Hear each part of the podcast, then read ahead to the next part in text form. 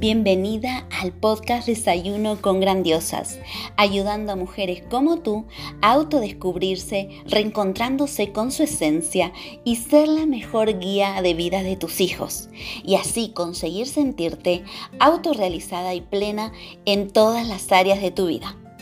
Aquí tocaremos temas claves e interesantes para que desarrolles tu máximo potencial en cada una de esas áreas de forma integral para luego potenciar los talentos y habilidades innatas de tus hijos. Te ayudaré a que seas la mejor inspiración para ellos siendo tu mejor versión y haciendo que tus anhelos sucedan. Soy Gabriela García, autora experta en desarrollo personal integral para mujeres y niños, educadora, formadora y mentora de emprendimientos desde el ser. En este espacio nos encontraremos todos los días a las 7 a.m. donde te traeré herramientas, claves y prácticas para que puedas aplicar desde el primer momento.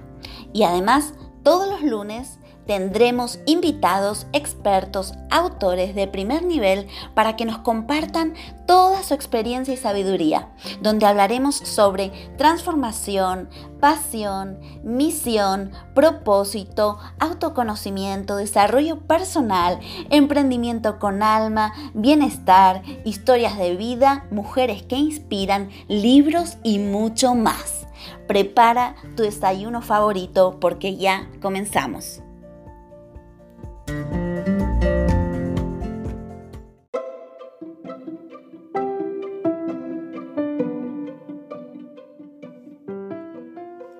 Y estate atento y atenta porque en breve tendrás noticias sobre mi nuevo libro, con el cual podrás transformar tu vida y la de quienes te rodean.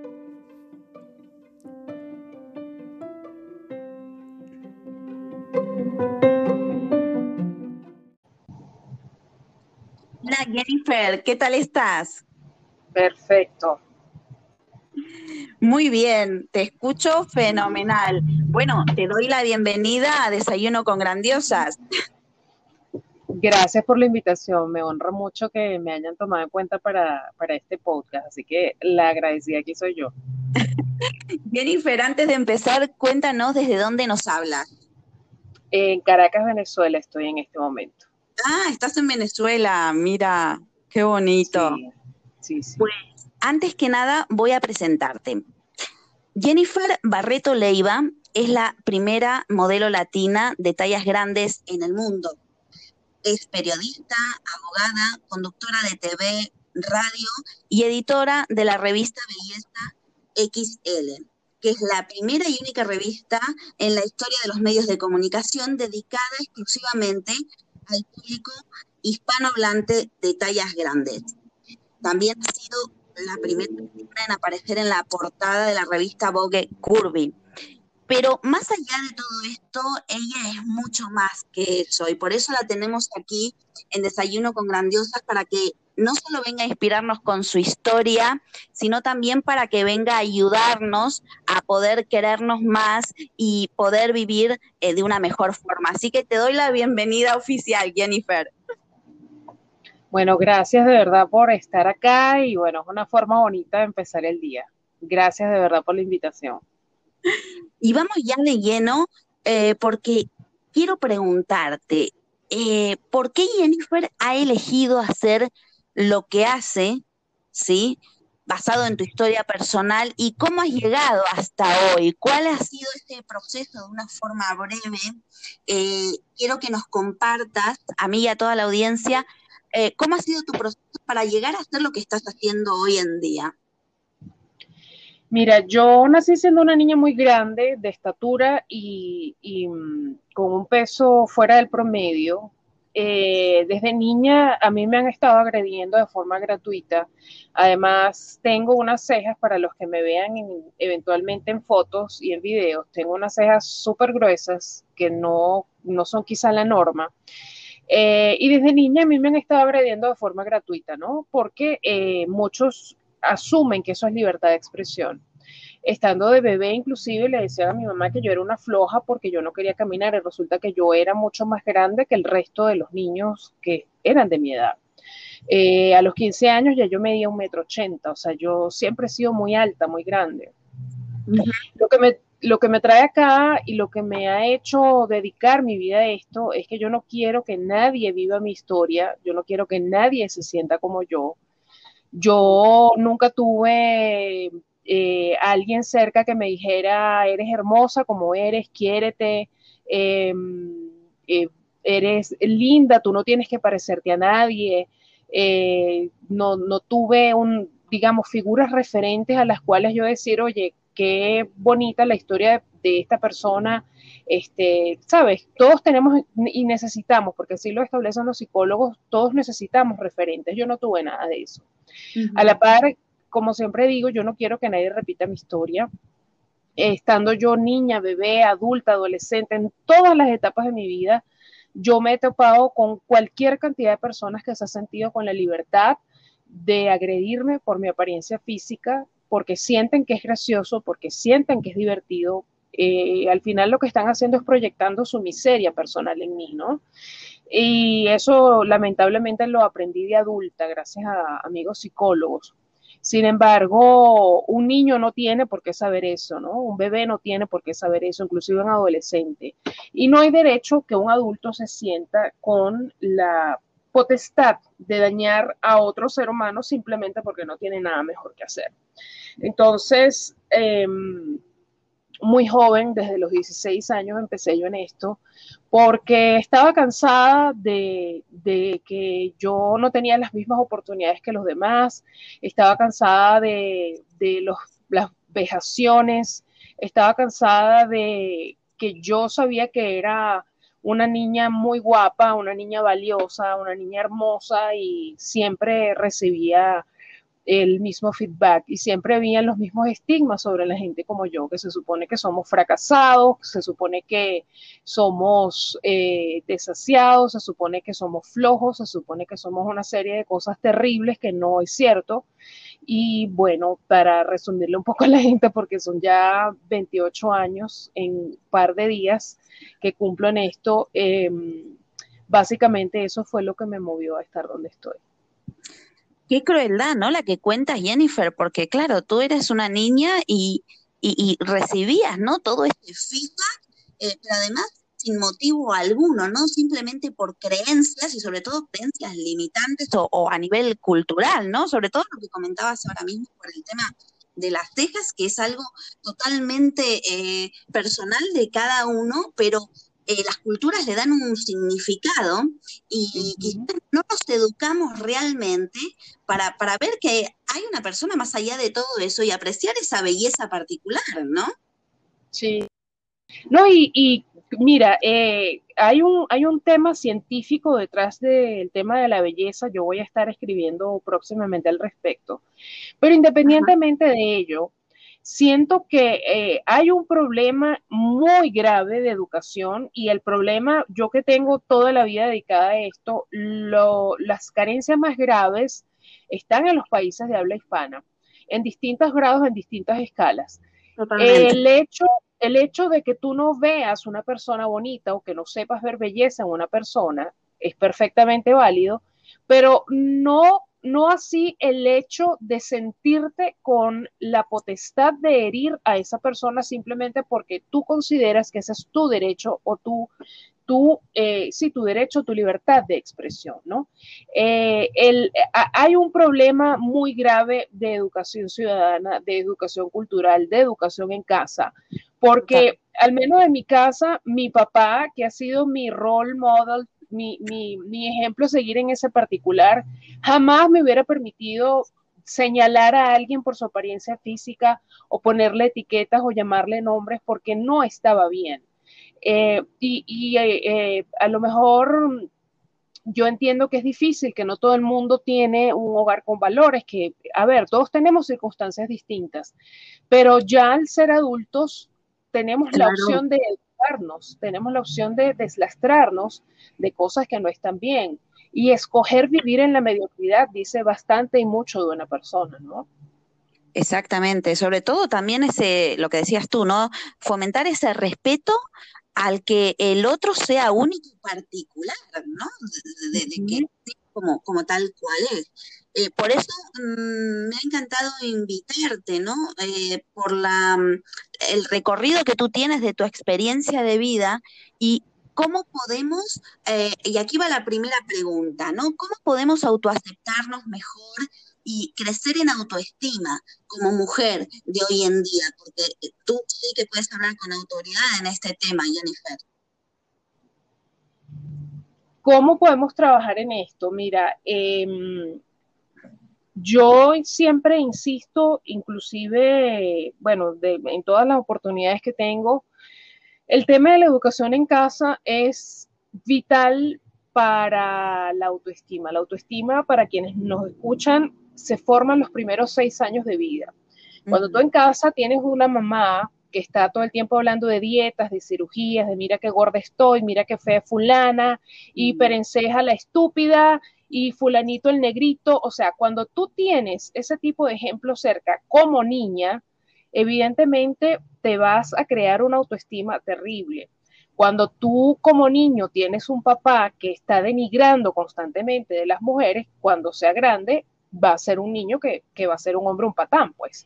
Esas son las estructuras psicológicas en las cuales nos crecemos. Entonces, la parte del ejemplo y el cómo los padres se hablan a sí mismos, em, no solamente como le hablan a los niños, sino como se refieren de ellos a sí mismos, es súper importante. Pero más allá, insisto, porque no todo el mundo tiene esa estructura. Yo la tuve con mi papá, afortunadamente. Pero como adulta he crecido con patrones tóxicos, con patrones negativos y yo los he corregido porque no me gusta. Yo no quiero jamás emular las personas que me han maltratado a lo largo de la vida. Yo tuve la opción, como la tenemos todos, de educarnos, de romper y deslastrarnos de esas cosas que nos llegaron a afectar. No quiere decir, este, por ejemplo, de que como yo, voy a poner un ejemplo tonto que no, no es cierto. Vamos a suponer que, mm, no sé, mi abuelo le pegaba a mi abuela. Entonces, como eso fue el único ejemplo que yo tuve, yo lo voy a repetir. Yo tengo la opción como adulto de escoger, ¿no? Y esto es una carrera, una, una jornada, diría yo, ni siquiera una carrera, que hay que transitarla todos los días, porque el amor propio es algo que hay que alimentar todos los días. Mucha gente asume que tiene que ver con el peso, con el color de piel, y para nada el amor propio es eh, la mejor demostración que te puedes hacer en la vida eh, de, autocuidado, de, mm. de, respeto. Y hay que practicarlo todos los días porque resulta que, según estudios que hemos hecho en Revista Belleza XL, nos bombardean con publicidad desde las distintas revistas y medios de comunicación con un promedio de 21 horas continuadas en publicidad y contenido de cómo se supone que debemos ser. Entonces, cuando, sí, cuando tú tienes esta influencia tan negativa, llega un momento que, como dicen por allí, la mentira se termina convirtiendo en verdad. Entonces, tienes que armarte de tus propias estructuras, de tus propios esquemas de amor propio y eh, practicarlo y ponerlo, ponerlo en acción todos los días, porque lamentablemente hay mucha gente rota allá afuera y esto que comentaba yo al principio, que se llama la ley del espejo, cuando tú proyectas lo que tienes por dentro, lamentablemente nos vamos a topar con muchísima gente así y tenemos que saber cómo responder ante ese tipo de cosas. Sí, sí, sobre todo esto que estás comentando, ¿no? De, de el bombardeo eh, que ya te terminas creyendo lo que ves, empiezas a dudar de ti mismo y sobre todo eh, que no te deja ver, ¿no? Por eso el, el autocuestionar esto, que a, que a lo que estamos expuestos es, fundamental. ¿Y mm, cómo podemos hacerle frente a los cánones, ¿no? De esta sociedad a través de los estereotipos que tiene marcados que no permite dejarnos ver quiénes somos realmente y valorarnos. Mira, por suerte ahora existen las redes sociales, ahora existe el Internet y podemos viajar a donde queramos, literalmente hasta la luna, si así lo, procuramos. Y nos da una cantidad de oportunidades y posibilidades infinitas.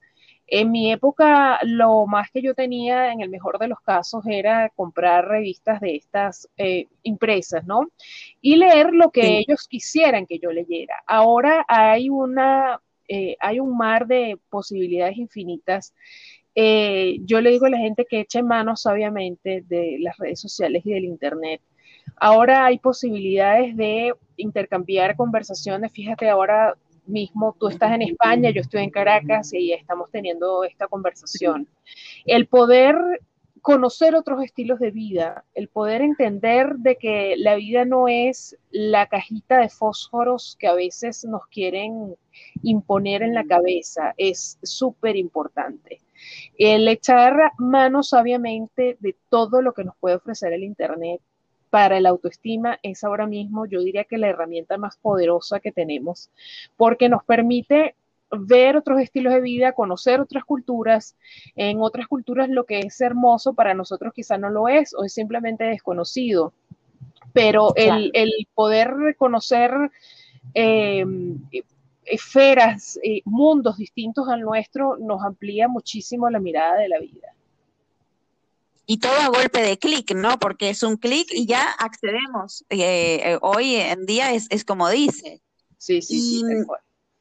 ¿Qué hacemos de frente, no? De cara a las nuevas generaciones, para poder ayudarlos nosotros como adultos. Bueno, ya hemos hablado, ¿no? Has hablado tú de, de, que tenemos que sanar nosotros y también evolucionar en ese aspecto para ser el mejor espejo de las generaciones que vienen. Pero ¿cómo podemos ayudarles hoy en día estas nuevas generaciones para que no caigan en ello, en, estas situaciones? hablarles muy claro, los chicos ahora no es como las generaciones nuestras que nos decían una mentira blanca o quizá no tan blanca y nosotros nos la creíamos, ¿no? Los chicos ahora saben de que si tú no les respondes sus preguntas, van a encontrar respuestas en otros lados y no necesariamente las mejores respuestas. Creo que la sinceridad es un factor importante en la crianza de los chicos. El hablarles claro y decirles eh, cómo es el mundo real. A nosotras, por lo menos las mujeres, no nos hablan nunca de que todas tenemos los pechos distintos. Una, a veces hasta dos y tres tallas, un pecho distinto del otro pero en televisión, en las publicidades, muestran aquella belleza perfecta, redonda en su sitio y es mentira. Inclusive eh, hay niñas que en su desarrollo se les distiende tanto los músculos de los senos, de las mamas, que llegan a tener los senos caídos desde muy jovencitas. Esas son cosas que no nos dicen. Eh, no sé, por, por, poner un ejemplo, ¿no? Eh, el, hablarle a los chicos de que somos imperfectamente perfectos, de que es importantísimo querernos como somos, que es importantísimo respetar a los demás, porque no nos enseñan eso y, lamentablemente hay que volver a lo que decía hace unos minutos. Yo me he topado con muchísimos casos en la calle de esa gente que me señala, que se burla, que, que hace mofas. Son los papás los que les los que les marcan el patrón de comportamiento a sus hijos, porque ¿qué le estás enseñando a tu hijo cuando tú te estás burlando de mí, cuando tú me señalas, cuando tú te carcajeas, cuando tú con el codo pasas y, le dices a otra persona, mira esa gorda, mira qué asco, ¿no? ¿Qué es lo que tú le estás enseñando a tu hijo? ¿O qué es lo Pero que... imagínate, algo, algo pasa, ¿no? Algo está pasando para que eh, ocurra esto a estas alturas, porque ya que ahora eh, ya lo que hablábamos, ¿no, Jennifer? O sea, ahora mismo el que quiere educarse puede educarse perfectamente a golpe de clic. Sí, sí. Entonces, mm, yo creo que estas situaciones son inaceptables a esta altura, ¿no? Porque ya ahí es donde hay una ignorancia tremenda a no, al reaccionar de esta forma, ¿no? Sobre todo lo que dices tú, estás reflejando esta actitud frente a tus hijos, ¿no? Sí, sí, no, es terrible y yo que he tenido la oportunidad de llegar a todos los estratos y a distintos grupos de edad, lo, más preocupante son los más adultos porque en lugar de dar el ejemplo, entonces dicen, bueno, eso es lo que hay, esto es como soy yo, si no te gusta no me escuches, ¿no? La soberbia de hablar de esa forma a sabiendas de que le estás haciendo daño a otra persona, que le están haciendo daño a familiares. Todos los días a mí me llegan unas historias que son realmente para ponerse a llorar de cosas que tíos, padres, adultos le, le, dicen a los más jóvenes de la familia, ¿no? Porque no respetan, no, no, no quieren aprender y saben que están haciendo daño y dicen, bueno, esto, esto es lo que hay, si no te gusta, pues no me escuches. Eh, entonces sí, hay un problema muy serio en las generaciones más grandes que son justamente las que deberían poner el ejemplo. Y los más jóvenes, que son los que están para aprender, son los que muchas veces están sentando el ejemplo y las bases de, de cómo se están moviendo las cosas actualmente. Claro. Y en alguna situación, eh, por ejemplo, porque me imagino que sí, como me comentabas, te, ven, te deben llegar eh, millones de casos que te comentan, em, con los niños pequeñitos, tú suponte que hay eh, algún niño que, que, bueno, que físicamente, porque es único e irrepetible y bello así como es, llama la atención de otros niños y se burlan con él. ¿Qué medidas se toman ahí? Nosotros como adultos, ¿cómo podemos acompañar a este niño que recibe esta agresión indirecta o directa, mejor dicho también? Eh, ¿Qué podemos hacer, Jennifer, en estos casos? Mira, aquí la parte del comportamiento de los adultos es vital. Yo que, que, padecí de bullying escolar, eh, y que lo he visto ahora como adulta, que me han llegado tantos casos a a mis manos, mm. la parte de mm. cómo los adultos se desempeñan es vital. Yo tuve el caso de unas niñas, ellas están en España, su papá es negro, su mamá es blanca, su mamá es eh, española, y eh, como en la zona parece que no había niños de color, ellas eran por supuesto la, la atracción del parque, como dicen por ahí. Eh, la mm. situación se salió de control porque ya no eran solamente los niños, sino que eran las maestras que estaban haciendo bullying a las niñas. Eh, mm. y pusieron denuncias, en el colegio no hicieron nada, a las niñas las tuvieron que cambiar de escuela, el caso salió en prensa inclusive. Y eh, aquí el, el, factor de cambio, el factor fundamental, fueron los padres de esas niñas que las protegieron con todas las armas y herramientas posibles. Esas niñas jamás han estado abandonadas, esas niñas se han sentido queridas, se han sentido escuchadas, ellas tienen asistencia psicológica porque no solamente por más que le han filtrado las cosas, han visto y han escuchado, eh, han visto y han escuchado también las conversaciones de sus padres que lloran y sufren como cualquier papá y mamá normal y que por nada del mundo quisieran que a sus hijos los trataran de esa forma. Em, pero el cómo se comportan los padres aquí es vital porque yo no hago nada diciéndote, mamá, me están haciendo bullying, están hablando de mí, si tu primera reacción es reírte y decirte, bueno, ¿quién te manda a ser gorda, no? Y eso pasa. Eh, yo te digo, de las historias que me han llegado a mis manos, esa es una de las tantas reacciones. Si no quieres que te digan gorda, pues rebaja. Esa no es la solución. No se puede ser tan miserable. Y en esa edad, cuando tu autoestima se está formando, recibir eh, o entender de que no tienes apoyo en las personas que se supone que te tienen que cuidar, ¿qué puedes esperar tú del mundo exterior? Eh, claro. Entonces, estás, estás criando un adulto sin autoestima, sin seguridad, sin confianza y con una serie de cosas con las que va a tener que lidiar toda su vida. Entonces sí, definitivamente el cómo los adultos se comporten en estas situaciones es un factor vital en esta conversación. Yo no sabes cómo te agradezco estos, eh, estos ejemplos eh, tan eh, reales, ¿no? Que están sucediendo hoy a veces eh, no queremos ver la realidad, pero estas cosas suceden que no podemos aceptar que sucedan a día de hoy, ¿no? Con, eh, eh, en este siglo. Entonces, yo te agradezco muchísimo que, que, compartas estos ejemplos para que cada vez tomemos conciencia, ¿no? De lo delicado que es y lo que podemos hacer nosotros por nuestra parte. Y mm, Jennifer, porque bueno, ya nos vamos quedando sin tiempo. Me encantaría seguir hablando contigo de estos temas porque me parecen fundamentales. Eh, pero bueno, vamos a pasar a la última parte de la entrevista. ¿Y qué te ha cambiado la vida o te ha apoyado en estos momentos difíciles que has tenido o te ha impactado para que puedas compartirlo con nosotros? Disculpa que no te escuché, ¿me pudieras repetir la pregunta? Sí, mm, quería que nos compartas algún libro que te haya ayudado a ti en, este proceso de tu vida, ¿no? Que mm, te haya impactado o te haya apoyado en algún momento difícil para que lo puedas compartir con nosotros. Mira, hay un libro que yo le recomiendo a todo el mundo, el libro se llama Inteligencia Emocional. El libro es bastante económico, viene en presentación eh, de papel, viene en presentación digital y yo lo, lo, tengo como una suerte de Biblia, yo lo he leído cuatro veces y lo leeré 20 veces más si me hace falta, porque eh, tiene en, en, en, todo el contexto del libro, tiene mil herramientas para lidiar con este tipo de cosas.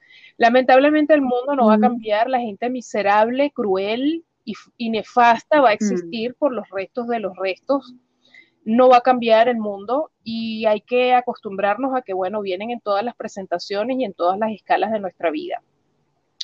Eh, criar a un niño blandengue, a un niño eh, eh, susceptible, llorón, eso no es una opción. Con esto no estoy diciendo que, que se cría mm. un niño insensible, pero sí mm. enseñarle lo que es el mundo real y las cosas con las que se va a encontrar. Y este libro es una herramienta fundamental porque es eh, definitivamente, para mí fue un antes y un después, porque entendí eh, la forma inteligente en que se deben lidiar este tipo de cosas.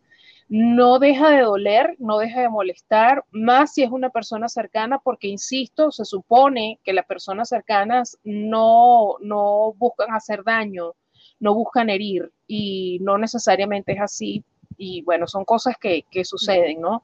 Pero este libro es absolutamente fundamental, es bastante sencillo de leer.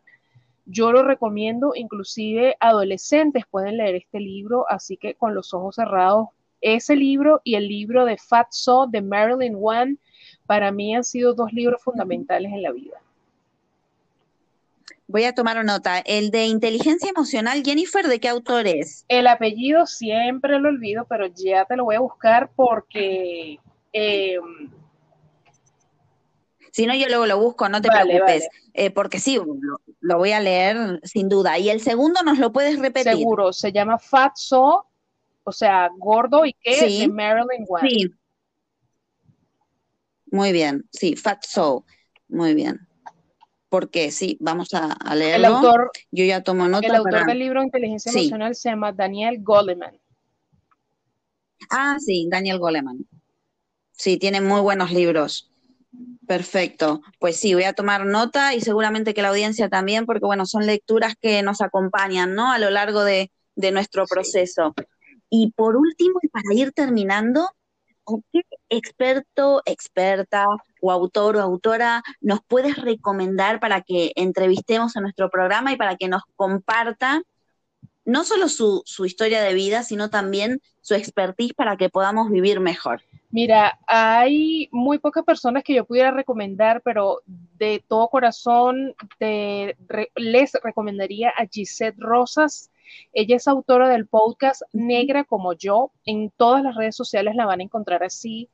Ella a través de su podcast educa sobre la afrolatinidad, sobre todo lo que habla o, todo lo que tiene que ver con su, eh, su, su, raza, ¿no? Entonces habla de por qué se dejó de hacer tratamientos en el cabello, por qué ella se siente orgullosa de ser negra. Sus entrevistados son celebridades negras también.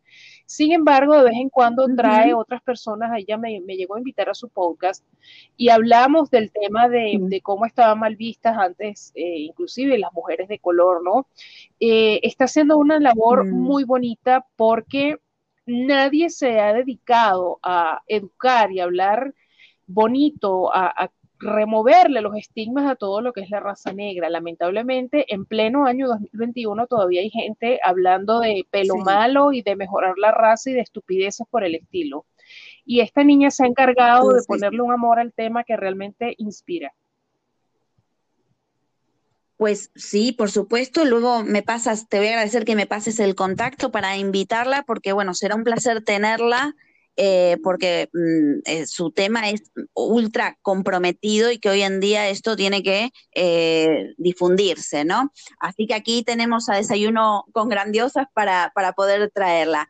Bueno, Jennifer, como siempre se me queda el programa corto, pero te agradezco de todo corazón haber estado aquí por tu tiempo y también haber compartido, ¿no? A corazón abierto, no solo tu historia personal, sino también eh, que nos hayas ayudado con ciertos tips que, bueno, eh, un simple tip nos puede cambiar la vida, pero si lo aplicamos, ¿no? Y, y nos ponemos con ello. Como ahora tenemos internet a golpe de clic, podemos hacerlo. Eh, desde ya quiero que sepas que estás invitada a otros programas para hablar de otros temas, así que eh, te agradezco mucho el haber estado hoy aquí con nosotros. Las gracias las doy yo por el espacio, encantada de haber estado contigo y bueno, honradísima de, que se repita la experiencia, gracias por haberme invitado y a quererse mucho porque eso de no quererse y de, y de atropellar a los demás no es una opción de vida. Exactamente. Un abrazo grande, Jennifer.